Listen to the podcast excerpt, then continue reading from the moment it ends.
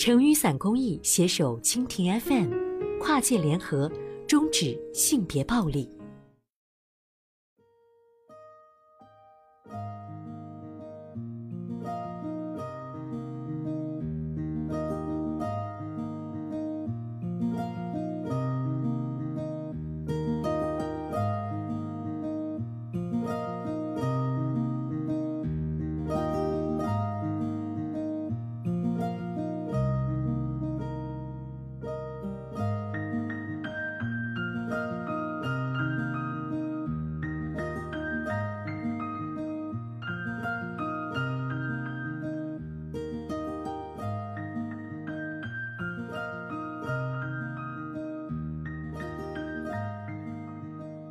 今天伞君想来和大家聊聊，无疑是今年最火的偶像养成节目之一《创造幺零幺》。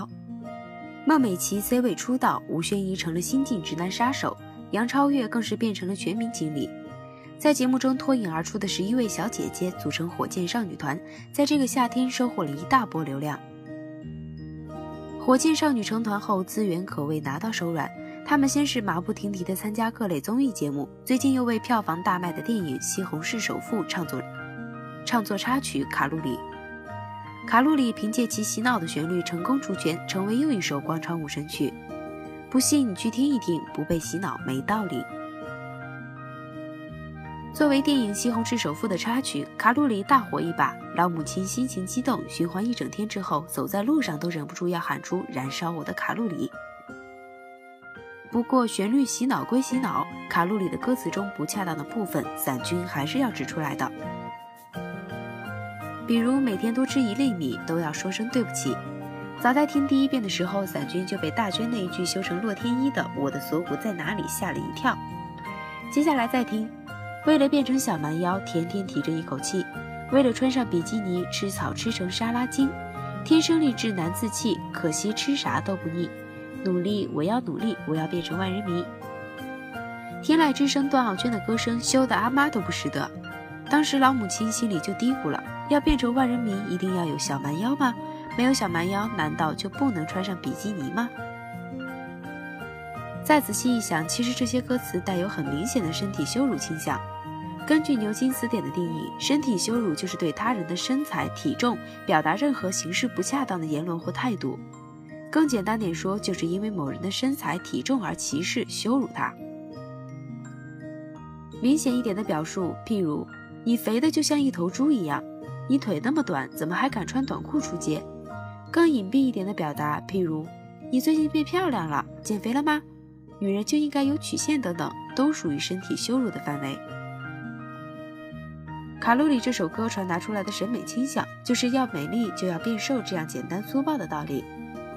为了达到理想中的瘦，除了要每天吃草，还要做各种各样的健身运动，不达目的不放弃，燃烧我的卡路里。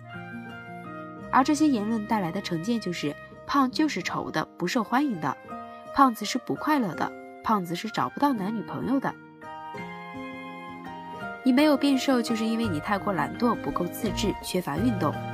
事实是有大吃大喝不运动的瘦子，也有每天辛苦跑步的胖子。胖等于懒，只是一种偏见。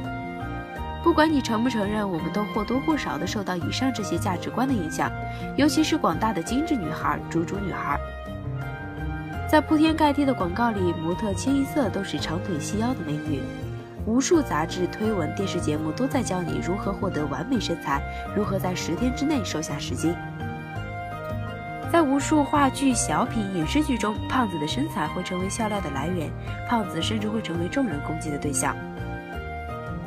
正是在以瘦为美的审美风潮下，迫于群体压力，个体会无意识地加入攻击、嘲笑肥胖的潮流之中，同时也会对自己的身材提出批评，以至于每天多吃一粒米都要说声对不起。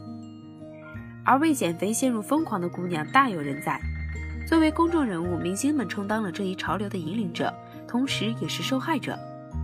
女儿们唱歌唱得很欢乐，但她们私底下能不能吃饱呢？老母亲表示深感忧虑。之前的土创选手强东岳就曾在采访中说，为了减肥，每天只吃一顿水果，一个礼拜就瘦了六斤，也真是不要命。每次谈到这个话题，大小 S 总是要拿出来说一说的。要知道，小 S 要么瘦要么死的减肥宣言，至今还让很多标题党望尘莫及。为了变瘦，大 S 也曾连续三个星期每天只吃一根香蕉度日。她立志要当纸片人，但也因为长期节食而患上厌食症，身心受到极大的折磨。因为经历过这些灰暗的日子，大 S 在日后反思了自己，同时也对这些基于身体的负面评价进行了反击。明星们难逃被公众审视的命运，但咱们小老百姓其实也很受困扰，尤其是一些处于青春期、心理敏感的少男少女们。在这些日常而普通的身体羞辱风潮中，男性同样也是受害者。据报道，有将近百分之六十五的青春期男孩也曾为自己的身材感到羞耻。心理专家认为，身体羞耻和体重偏见会导致短期或长期的心理问题，而这些心理问题与当事人的健康状况有密切的关系。在这里，伞君也想问问听众朋友们：瘦一定代表美吗？是键盘给了我们随意羞辱别人身材的勇气。一项发表在医学杂志的研究表明，这些针对个体身材、体重的偏见和歧视，不仅会给当事人造成精神上的负担，同时也会影响他们的健康状况。在这项针对超重女性的研究中，那些长期因为体重而受到身材羞辱困扰的女性，比那些没有受到困扰、自我评价更高的女性。患糖尿病、心脏病和中风的概率要多了三倍。事实上，大量的研究已经表明，以瘦为美成为主流的审美价值观，其实只有不到一百年的时间。在那些没有受到西方媒体污染的地方，瘦并不等同于美的代表。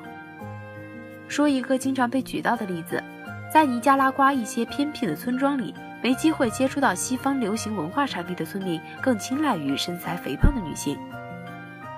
但在尼加拉瓜首都马纳瓜，长期经营在肥皂剧和美国电影中的民众，普遍的审美倾向便是与西方社会趋同的以瘦为美。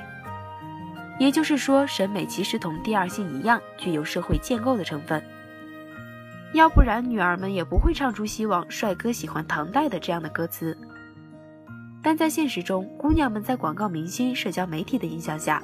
为了达到某种不切实际的标准而拼命减肥，甚至蹂躏自己的身体，可见这些错误的价值熏陶危害有多大。从这一点看，卡路里的歌词确实不行，而这也是伞君含泪批评卡路里的原因。